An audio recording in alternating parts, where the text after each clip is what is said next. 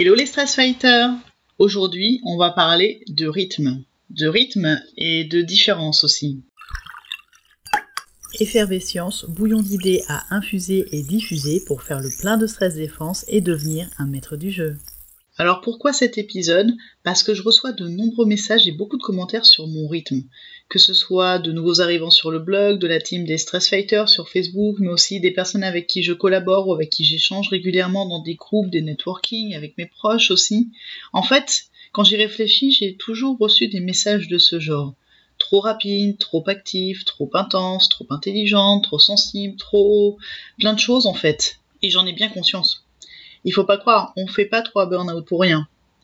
Là où ça me gêne, c'est que ça peut vous faire peur et ça peut vous entraîner vers un objectif qui en fait euh, n'en est pas un. Parce que nous sommes tous différents, nous avons tous chacun notre rythme. Et surtout, je suis loin d'être un exemple ou un modèle à suivre en fait. En fait, j'ai surtout été un modèle de choses à pas faire, c'est pour ça que j'ai fait mes trois burn-out. Et maintenant, je m'efforce de corriger tout ça et de communiquer là-dessus pour te préserver. Aussi, je crois que le moment est venu de parler d'atypisme. Je l'ai déjà évoqué dans mon Mea Culpa Fuck c'était sur Radio On veut tout, mais j'insiste, je ne suis pas la norme. Et j'ai mis beaucoup de temps à mettre des mots sur cette différence. C'est parti pour une petite histoire, l'histoire de mon effervescience.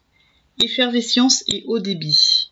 Effervescience, c'est mon bouillon d'idées à infuser et diffuser. C'est aussi l'image qui m'a semblé la plus juste pour parler de ce cerveau qui s'arrête jamais de penser, parce qu'au fond de moi, je savais qu'un jour ou l'autre, j'allais parler de cette particularité qui en fait est de moins en moins une particularité dans cette quête contre le burn-out et je m'en rends compte de plus en plus. Oui, je vais vite, j'apprends vite et j'apprends tout le temps. C'est ma drogue à moi en fait, et mon cerveau ne s'arrête jamais. Et ça peut vite devenir fatigant. Mais je suis câblé comme ça. Juste, il me manquait le mode d'emploi en fait. Le problème avec mon cerveau effervescent, c'est ce sentiment de différence que je ne comprenais pas. Parce qu'être l'intello de la classe, ça fait sûrement plaisir aux parents, mais niveau popularité, c'est pas facile à porter en fait. Déjà parce qu'à part au moment de se trouver un voisin pour les contrôles, on est plutôt rejeté. Puis il y a ce sentiment de décalage permanent qui fait que j'ai passé mon enfance à me demander pourquoi je ne fonctionnais pas comme tout le monde. Mes centres d'intérêt étaient tellement décalés des autres enfants, enfin, il devait y avoir un problème en fait. Pourquoi les cours ça me semblait si simple, pourquoi est-ce que les autres ne comprenaient pas aussi vite? Et en quoi c'est si gênant de ne pas s'intéresser aux mêmes choses que les autres? Bien sûr, c'est léger comme différence l'atypisme, c'est invisible, mais ça n'en reste pas moins rejeté comme toutes les différences. D'ailleurs, à ce sujet, je vous conseille un très très très bon livre que je viens de terminer qui s'appelle La différence invisible de Mademoiselle Caroline et Julie Dachès, qu'on connaît aussi sous le nom de Super Pépette. La différence invisible, ça parle d'une forme d'atypisme et d'effervescence particulière, c'est l'autisme au féminin, le syndrome d'Asperger, et c'est retranscrit avec euh, beaucoup de poésie et beaucoup de justesse dans cette BD, et on voit bien et le sentiment de décalage et aussi le coût énergétique que peut avoir cette différence. Donc je vous le conseille vraiment. Alors fin de la parenthèse, je reviens à mon histoire. Alors oui, c'est vrai, il n'y avait pas de quoi sortir les mouchoirs, je me suis plutôt bien sortie, mais qu'est-ce que je me suis ennuyée à l'école entre les programmes scolaires qui font des grosses rediffusions tous les deux ans et les cours passés à gribouiller parce que sans le savoir je sketch notais déjà ou à lire et à relire les bouquins du programme, c'était long. Et encore à l'école c'était facile. Je répondais jamais à rien pour laisser les autres chercher et je faisais autre chose pendant les cours en fait, notamment dessiner. Puis bon, je peux pas dire que personne n'ait jamais rien remarqué. J'avais des profs qui me donnaient des exos de grands pour m'occuper. Certains profs m'ont trouvé des activités pour me challenger. Je passais des épreuves d'examen pour tuer le temps. Oui, tu comprends mieux le sentiment de différence. Je passais des examens de BTS en cinquième pour m'occuper. Voilà, voilà. Mais une fois arrivé au boulot, bah, j'avais envie de bien faire aussi et de montrer que j'étais utile, de mériter mon salaire. Sauf que le boulot, en fait, c'est comme l'école. À part dans certaines filières, les profils de première de la classe, bah, c'est encore mal vu. Alors je compte plus les réunions interminables où je savais déjà au début de la réunion quelle était la solution au problème ou quelles seraient les conclusions de la discussion ou l'absence de conclusion de la discussion. Le problème c'est que tu peux pas donner les solutions, non non non, parce que tu n'as ni l'âge, ni le niveau, ni le profil pour avoir des idées. En plus, ça peut être super mal perçu. Tes collègues peuvent avoir l'impression que tu viens empiéter sur leur territoire, que tu te crois meilleur qu'eux et le vivre comme une agression, alors que pour moi, c'était juste un jeu intellectuel et l'envie de servir à quelque chose aussi. Et puis, bah, aider, partager, infuser et diffuser l'effervescence. Alors, je me taisais. Et j'observais les autres mouliner au ralenti en me demandant pourquoi cette différence et pourquoi c'était aussi long, comme à l'école en fait, super long. En plus, dessiner ou lire un bouquin en réunion pro, bah, ça passait moins bien qu'à l'école. Heureusement, il y a les smartphones et euh, bah, heureusement qu'il y a le sketchnoting maintenant. Donc maintenant, on peut dessiner en réunion. Mais ça restait fatigant et frustrant parce que je faisais en permanence attention à me caler sur le rythme des autres.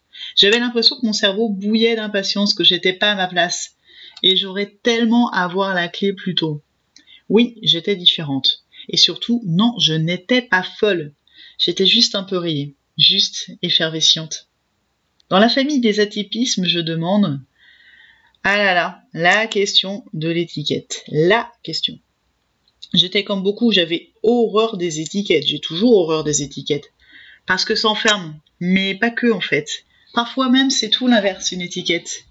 Quand on se sent différent sans comprendre pourquoi, les étiquettes, ça peut être libérateur. Parce qu'elles donnent un nouveau cadre, une autre normalité avec de nouvelles règles du jeu. Je me sentais différente, je savais pas pourquoi et c'était super frustrant. Et parfois un peu inquiétant. À quel point c'est grave d'être anormal. Après mon premier burn-out, et surtout après le décès de mon père, mais c'est lié, j'ai tenté les psys. Alors eux, ils adorent les étiquettes, mais ils les partagent pas. Ils te mettent dans une case, ils te disent pas laquelle. Pour moi qui aime tout comprendre et partager des infos, c'était juste horrible, le level ultime de la frustration. heureusement, il y a des indices. Ça a des formes de petites pilules rondes, les médocs. Ah, c'est des bons indices. J'ai donc eu des traitements pour la dépression très tôt et puis pour la schizophrénie aussi. Youpi Avant d'avoir la révélation, mon étiquette, zèbre. Zèbre, c'est le petit mot sympa pour dire surdoué que je trouve absurde. On n'est pas plus doué que les autres, on est juste câblé différemment. Et c'est pas un psy qui me l'a donné. Non, non, ça aurait été trop simple. Par un zèbre, bien sûr. C'est un zèbre qui m'a donné cette étiquette et aussi un livre, un livre qui s'appelle Trop intelligent pour être heureux, l'adulte surdoué de Jeanne Siofachin, que j'ai beaucoup recommandé aux nouveaux zèbres qui se sont découverts après un burn-out. Et maintenant, dans le cadre du travail et du burn-out, j'aime beaucoup Adulte sensible et doué, trouver sa place au travail et s'épanouir de Ariel Ada et Thierry Bonnel, qui est vraiment excellent. Et là, quand j'ai eu cette étiquette, c'était la révélation. J'étais pas folle, j'étais juste rayée j'avais ma normalité, mes rayures effervescentes. Pour citer mon ami Lara Gaillard de Vivre avec un zèbre, heureux les zébrés quand ils laissent passer leur lumière. Et à ce moment-là, mais je les ai aimées les étiquettes. Parce qu'elles sont un mode d'emploi, le mode d'emploi que j'avais pas. Ce mode d'emploi qu'on est beaucoup au pays des burn-outés à ne pas avoir eu à temps, voire à pas avoir eu du tout. Et ça, j'en parlerai dans le prochain épisode, les zèbres et le burn-out, parce qu'il y a beaucoup à dire. Oui, et maintenant mon histoire, elle en est où? Un petit zèbre qui fonce, qui fonce, qui fonce. Et oui, j'avais mon costume tourier, j'étais contente. Est-ce que ça m'a aidé? Oui, clairement, ça m'a aidé à mieux me comprendre, à moins douter et à m'assumer aussi. Est-ce que ça m'a freiné? Pas du tout. J'avais un nouveau costume, de nouveaux pouvoirs, j'étais super motivée.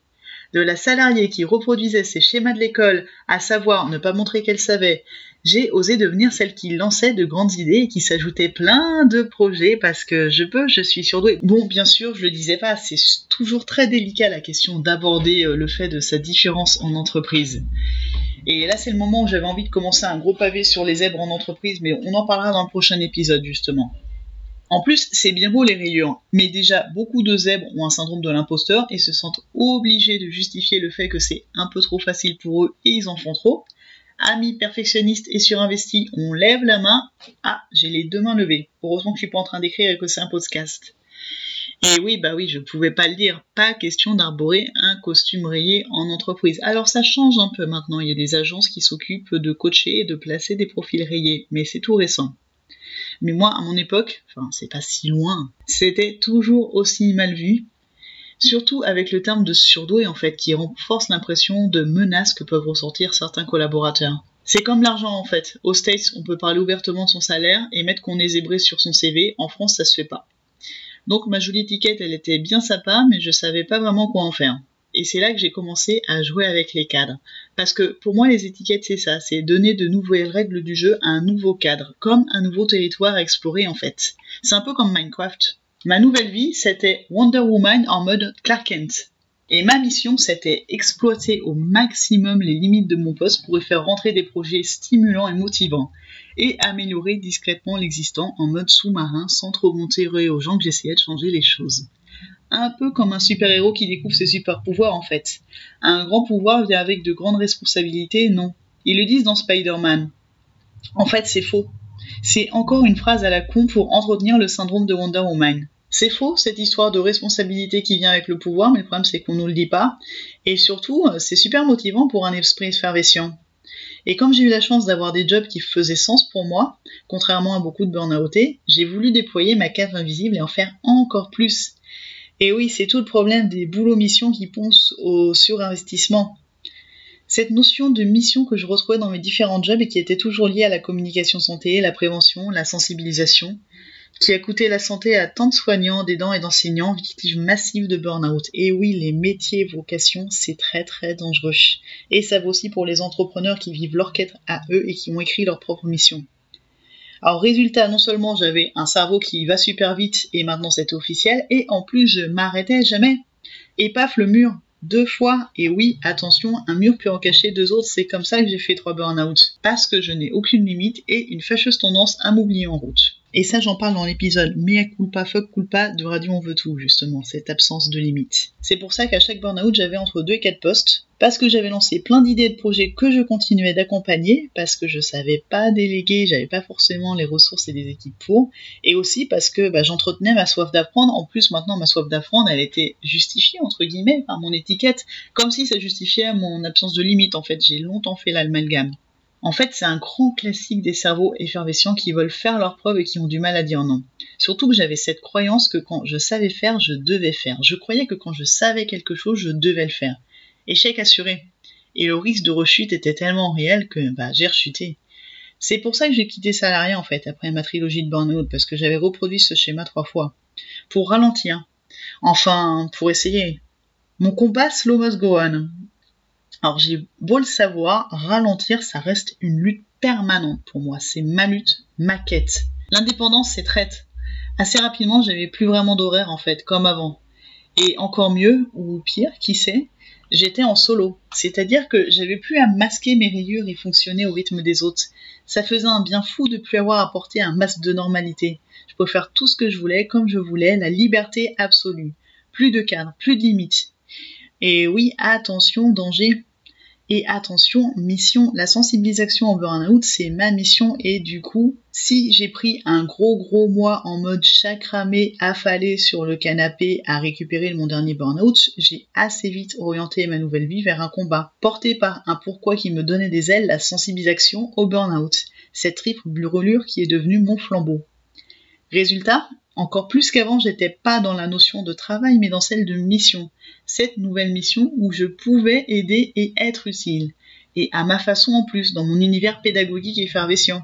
Autant dire que j'ai foncé, encore. Et pour avoir vécu deux premiers burn-out assortis d'une dépression, j'ai pu constater sur ce dernier burn-out sans dépression que mon cerveau était resté alerte même quand je ne remarchais pas encore littéralement quand je remarchais pas encore. J'ai mis un mois à marcher à nouveau sans soutien et sans, ceinture pour le dos, etc. Je te raconterai mes burn-out un jour.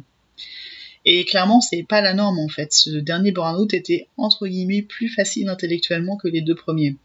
Mon cerveau effervescent avait plus ou moins gardé son rythme, porté qu'il était par cette nouvelle mission. Et c'est quand j'ai fait le bilan de ma première année à la fin de l'année 2016 que j'ai réalisé qu'en fait je travaillais encore plus qu'avant presque et que c'était la meilleure façon de m'épuiser en route encore. Ce qui est absurde et tellement pas stress défense.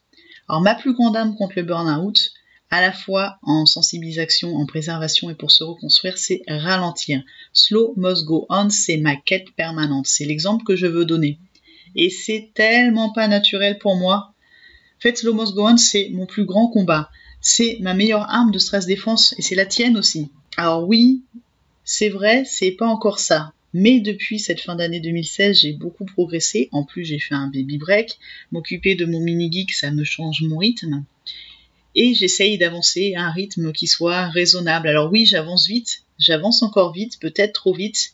Mais maintenant, j'ai quand même ralenti. Alors mes articles sont moins fréquents. Après le Mars euh, que j'ai fait l'année dernière sur ma formation de coaching et puis un Mars de conférence que je viens de terminer, j'ai enfin réussi à libérer mes week-ends, à mettre en place des mini-sièges, j'ai ralenti sur les projets en cours, je me fixe moins de deadlines trop courtes, je me laisse le temps de faire les choses à mon rythme. Et je sais bien que mes projets en fait ne verront pas le jour sans moi. Et que mon message n'aura plus d'impact si je suis plus là pour le porter. Et c'est pareil pour tous les stress fighters qui luttent pour se préserver, les working dead qui luttent pour se reconstruire.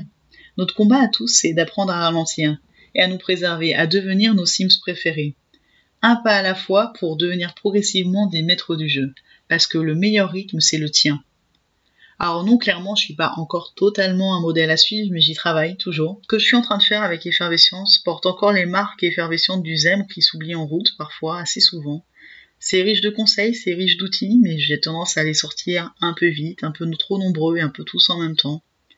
C'est pas forcément l'exemple que je voudrais montrer, mais c'est vrai que la reconstruction ça prend du temps et apprendre de nouvelles habitudes ça prend du temps aussi beaucoup de temps parfois, surtout que plus le burn-out a mis du temps à, s'installer, et plus on a accumulé les burn-out aussi, et plus on a accumulé encore pire les arrêts maladie sans vraiment ralentir, euh, plus il va falloir de temps pour prendre de nouvelles habitudes. Et justement, même si mon cerveau affervescent a continué à fonctionner, je pense que j'aurais dû ralentir bien plus dès le début. Pour m'écouter, pour me reposer, pour être une vraie maître zen à l'écoute de sa monture blessée. Une monture rayée qui n'a jamais vraiment su s'arrêter. Le changement prend du temps, la reconstruction prend du temps, changer des mauvaises habitudes, ça prend du temps. Mais je travaille encore plus à ralentir et je t'invite encore plus à ralentir et ça se fait un pas à la fois, à coup de petites actions, de petits pas. Ralentir le rythme des articles, ralentir le temps que tu passes à tes journées, ralentir le temps que je passe sur différents réseaux, ralentir le temps que tu peux passer sur différents projets, étaler mes idées sur plusieurs années, étaler tes projets sur plusieurs années, mettre en stand-by des projets qui se feront peut-être, oui, mais plus tard, et puis bah laisser les idées venir, revenir, et les idées qui s'incrustent, c'est qui vont devoir se réaliser un jour. Et surtout remplacer les je dois et les il faut parler, j'ai envie. J'ai envie de mettre plus de jeu, mettre plus d'écoute de soi, mettre plus de plaisir. Ma mission maintenant c'est l'incarnation. Incarner pleinement mon message, diffuser les conseils que je mets réellement en pratique, les diffuser ces conseils, mais mieux les enrichir de ce que j'ai pu vivre en fait, comme je le fais dans cette histoire que je te partage, avec mon expérience, avec le coaching, avec cette monture que j'ai enfin appris à écouter. Mettre en place un vrai rythme de stress défense, mais surtout à mon rythme, à ton rythme et sans pression. Parce qu'une quête de maître du jeu, ça prend du temps, encore plus quand on s'est brûlé les ailes en route. Oui, il va falloir que tu ralentisses, mais ça se fera pas forcément en un jour, parce que les mauvaises habitudes reviennent au galop, justement, parce qu'elles ne savent pas ralentir. Et loin des fausses promesses, loin de tous ces programmes et outils qui te promettent la lune et qui te promettent de changer en 21 jours, en un mois, en trois mois, des pratiques de stress défense qui sont envahissantes et qui deviennent limite stressantes en fait, comme le miracle morning et ses injonctions à mettre en place plein d'outils et de changements en quelques jours, c'est pas possible. Le changement, c'est slow must go on. Ta vie, ton rythme, il est slow must go on. Le changement, il peut se faire tranquillement, de chez moi, de chez toi, à la carte, sans course, sans sprint, du pur slow must go on, une sensibilisation incarnée, sans pression, sans ce rythme effervescent contre lequel je lutte, contre lequel on devrait tous lutter, mais avec toutes ces clés qui m'ont tellement manqué quand j'ai fait mes burn-out. S'écouter, ralentir et prendre soin de soi. Alors prends soin de toi, maître du jeu, et rendez-vous dans le prochain épisode.